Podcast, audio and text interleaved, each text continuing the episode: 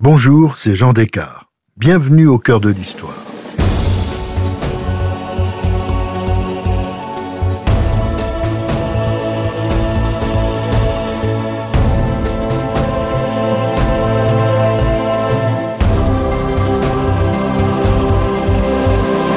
Dans ce deuxième épisode en deux parties de notre série sur Élisabeth II, je vous raconte comment la princesse héritière a traversé la Seconde Guerre mondiale et finit par imposer à ses côtés celui qui régnait sur son cœur depuis ses 13 ans, le prince Philippe de Grèce. Seconde partie, le duc et la duchesse d'Édimbourg.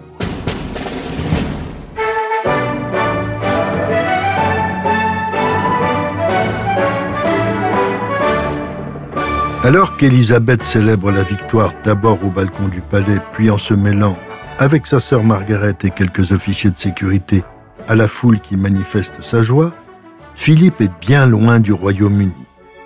Il est à bord du destroyer HMS Welt car la guerre n'est pas finie dans le Pacifique. C'est seulement le 15 août que le Japon capitulera après l'horreur atomique sur Hiroshima et Nagasaki. Le navire de Philippe escorte le cuirassé USS Missouri où est signée la reddition officielle de l'Empire du Soleil Levant dans la baie de Tokyo. Le jeune homme ne rentre à Londres que le 20 mars 1946. Il doit accomplir une douloureuse formalité. Avec son fidèle ami Mark Parker, il va se rendre à Monaco, où son père, le prince André de Grèce, est mort deux ans plus tôt.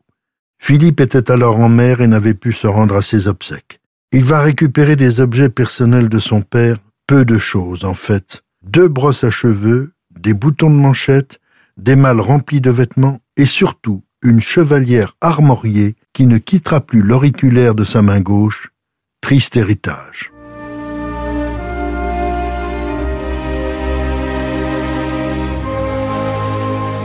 Quant à sa mère, elle s'est retirée à Athènes où elle a fondé un ordre religieux orthodoxe après une conduite exemplaire pendant la guerre durant laquelle elle a caché et protégé les juifs recherchés par l'occupant allemand. À son retour, Philippe va évidemment revoir Lilibet.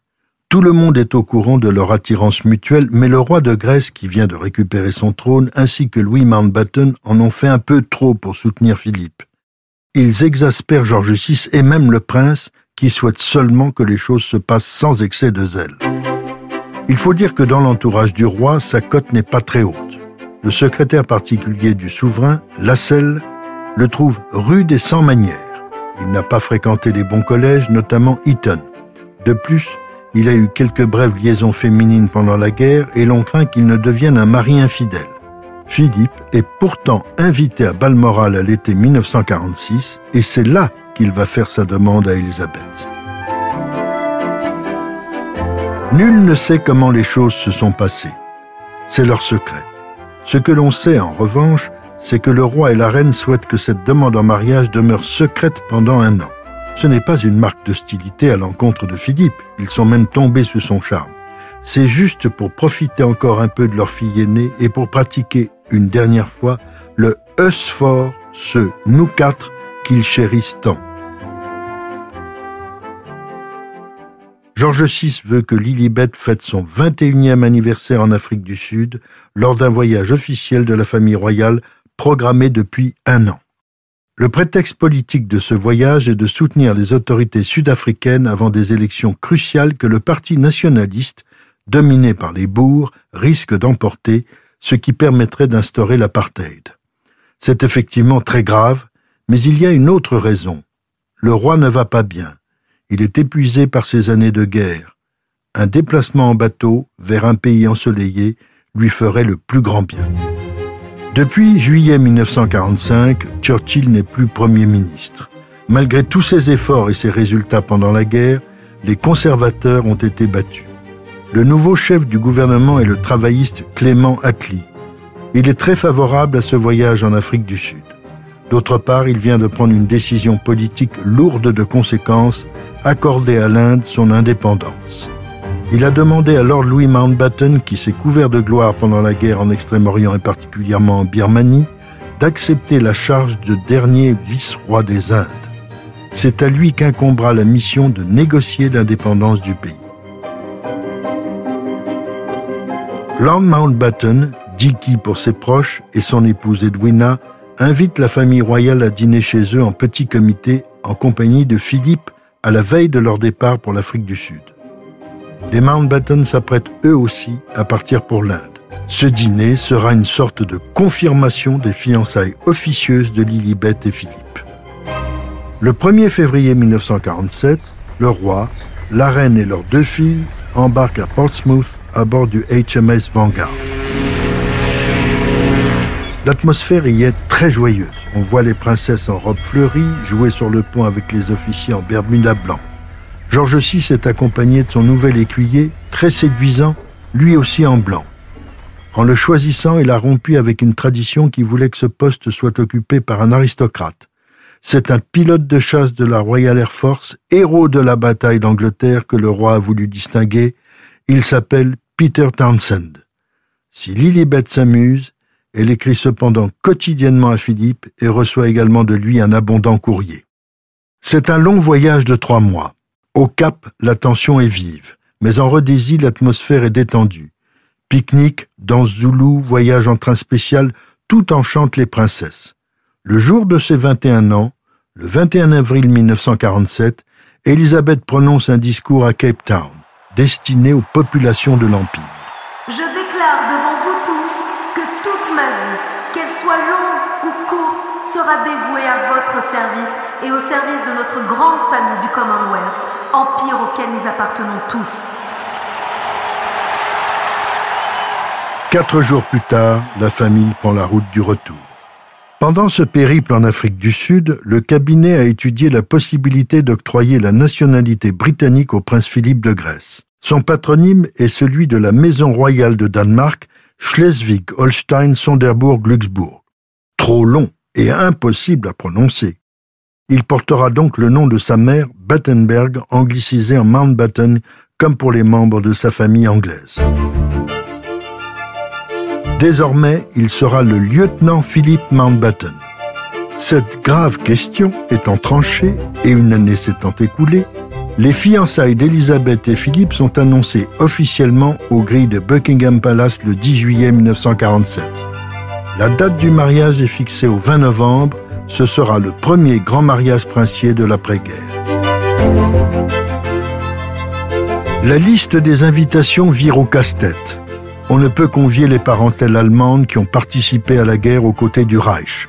Aucune sœur de Philippe ne sera présente. Quant à l'oncle David et sa chère Wallis, il n'en est pas question. En dehors de ces quelques ostracismes, ce sera une très grande cérémonie. Les cadeaux affluent du monde entier exposés au palais de Saint James. Du pur sang offert par l'Agacan au napperon tissé sur son métier par Gandhi, il y en a pour tous les goûts, 1500 présents en tout.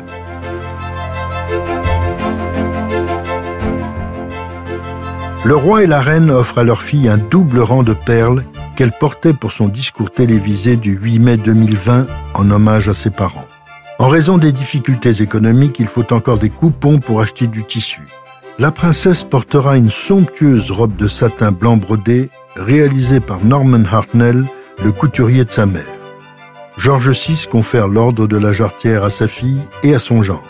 Il est bien sûr Altesse royale et reçoit de nombreux titres, mais c'est celui de duc d'Édimbourg que l'histoire retiendra. La veille du mariage, une immense réception réunit tous les invités royaux venus en masse. La reine Mary est heureuse de retrouver tous ses vieux amis dont beaucoup sont détrônés. On se déchaîne sur une danse à la mode, la conga, et c'est le roi, très détendu, qui conduit la chenille qui traverse joyeusement les salons du palais. Le lendemain, on a sorti le carrosse d'État qui le conduit avec sa fille à l'abbaye de Westminster.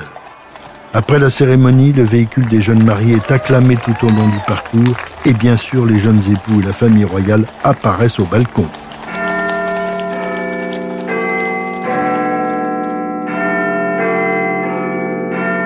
À propos de ce mariage, Churchill dit C'est un éclair de couleur sur la route que nous devons suivre. Le wedding breakfast est somptueux. À la fin du déjeuner, la princesse part se changer. Ses parents et les invités attendent le couple et répandent sur eux une pluie de pétales de roses. Elisabeth et Philippe partent pour la gare de Waterloo. Ils passent la première partie de leur lune de miel à Broadlands, la propriété de campagne de Lord Louis Mountbatten.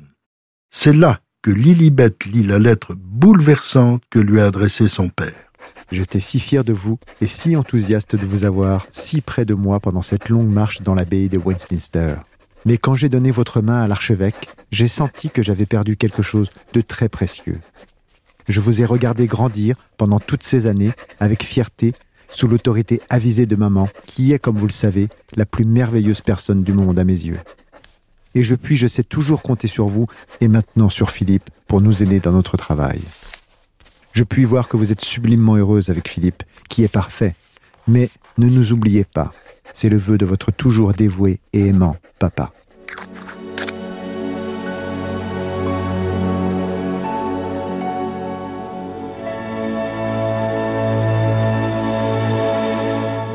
À son retour du voyage de noces, le jeune couple s'installe d'abord à Buckingham Palace. Philippe travaille désormais à l'amirauté part tous les matins à son bureau. En mai 1948, les Mountbatten effectuent leur première visite officielle à Paris. Ils y connaissent un triomphe du dîner à l'Élysée à la soirée à l'opéra. La jeune mariée est enceinte, mais personne ne s'en aperçoit. Le 14 novembre 1948, à Buckingham Palace, elle donne naissance à son premier enfant, Charles. It has just been announced from Buckingham Palace that Her Royal Highness the Princess Elizabeth, Duchess of Edinburgh, was safely delivered of a prince at 9:14 p.m. Dès le printemps suivant, en juin 1949, Elisabeth et Philippe s'installent à Clarence House qui a été entièrement restauré pour eux. C'est Philippe qui s'est occupé de la décoration. Pour la première fois de sa vie, il est chez lui, dans une maison aménagée par ses soins. Cette même année, il reprend la mer, il est commandant en second du navire amiral de la flotte britannique en Méditerranée. Ce n'est pas un hasard. Son oncle, après avoir accompli sa difficile mission en Inde, commande la première escadre de croiseurs en Méditerranée basée à Malte. Elisabeth part rejoindre son mari en novembre, laissant Charles à Londres avec sa nurse.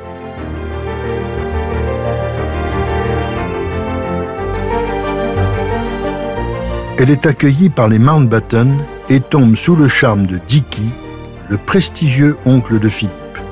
Il est excellent danseur, elle aussi. Plus tard, Elisabeth dira qu'elle a passé à Malte les moments les plus heureux de sa vie. Le secrétaire du duc, Michael Parker, raconte On allait nager, danser, il y avait des pique-niques, des expéditions en bateau, sur les plages, dans les grottes et à l'île de Gozo. Elisabeth est à nouveau enceinte. Elle rentre à Londres pour accoucher le 15 août 1950 à Clarence House de son deuxième enfant, la princesse Anne. En septembre, Philippe retourne à Malte. La princesse le retrouve pour les fêtes de fin d'année. Les deux enfants sont confiés à leurs grands-parents. Pour Elisabeth et Philippe, c'est une nouvelle lune de miel. Ils vivent pour eux, leur vie est agréable, elle leur convient. Ils ont peu de contraintes, ils en profitent, mais cela ne va pas durer. En juillet 1951, Elisabeth et Philippe quittent Malte définitivement pour rentrer à Londres. Edwina Mountbatten aura ce joli mot On remet l'oiseau en cage. C'est un peu vrai car la raison de leur retour est la maladie de George VI. Ce grand fumeur est très amaigri et tousse beaucoup. Il ne renonce pourtant pas à ses 40 cigarettes par jour. Le 7 septembre 1951, il est opéré à Buckingham Palace d'une tumeur au poumon. Elle est cancéreuse, mais on ne le dit pas au roi. Le duc et la duchesse d'Édimbourg doivent remplacer le couple royal pour une visite au Canada prévue en octobre. La presse canadienne est critique à l'égard de la princesse héritière qu'elle juge peu souriante. C'est évidemment l'état de santé de son père qui la préoccupe. Elle fera un effort pour danser avec Philippe un traditionnel square dance et conquérir le cœur des Canadiens. Le couple rentre à temps pour passer les fêtes à Sandringham en famille. Mais George VI est épuisé. L'enregistrement de son traditionnel message de Noël est un calvaire. Désormais, Élisabeth est totalement au service de la couronne. Le duc et la duchesse d'Édimbourg remplacent le roi et sa femme pour un long voyage qui les conduit au Kenya, puis en Australie et en Nouvelle-Zélande. Une fois de plus, ils quittent leurs enfants pour de longs mois. À leur départ de Londres, le 31 janvier 1952, George VI accompagne sa fille et son gendre sur le tarmac. Sur une photo, on le voit très amaigri, marqué par la maladie, faire un long geste au de revoir à sa fille. Ils ne se reverront pas. Au matin du 6 février 1952, après une nuit dans une chambre aménagée dans un figuier géant du Kenya, au Sagana Lodge, le couple est informé par télégramme de la mort du roi. Sa Majesté a succombé dans son sommeil à un cancer de la plèvre. Élisabeth est bouleversée et Philippe, qui lui a annoncé la nouvelle, est atterré. Sa femme est devenue reine. Leur vie ne sera plus jamais la même, ils vont désormais porter le poids de la couronne. Si cette plongée dans l'histoire vous a plu, n'hésitez pas à en parler autour de vous et à me laisser vos commentaires sur le groupe Facebook de l'émission. Je vous dis à bientôt pour un nouvel épisode de notre série spéciale Au cœur de l'histoire consacrée à Elisabeth II. Au cœur de l'histoire est un podcast Europe Studio. Il est écrit et présenté par Jean Descartes. Cet épisode a été réalisé par Jean-François Bussière. Ressources bibliographiques. Elisabeth II par Sarah Bradford, Penguin Books, nouvelle édition 2002. Queen Elizabeth the Queen Mother par William Shawcross aux éditions Pan Books 2009. George VI par Sarah Bradford aux éditions Penguin Books 1989. Elisabeth II la Reine par Jean Descartes aux éditions Perrin 2018.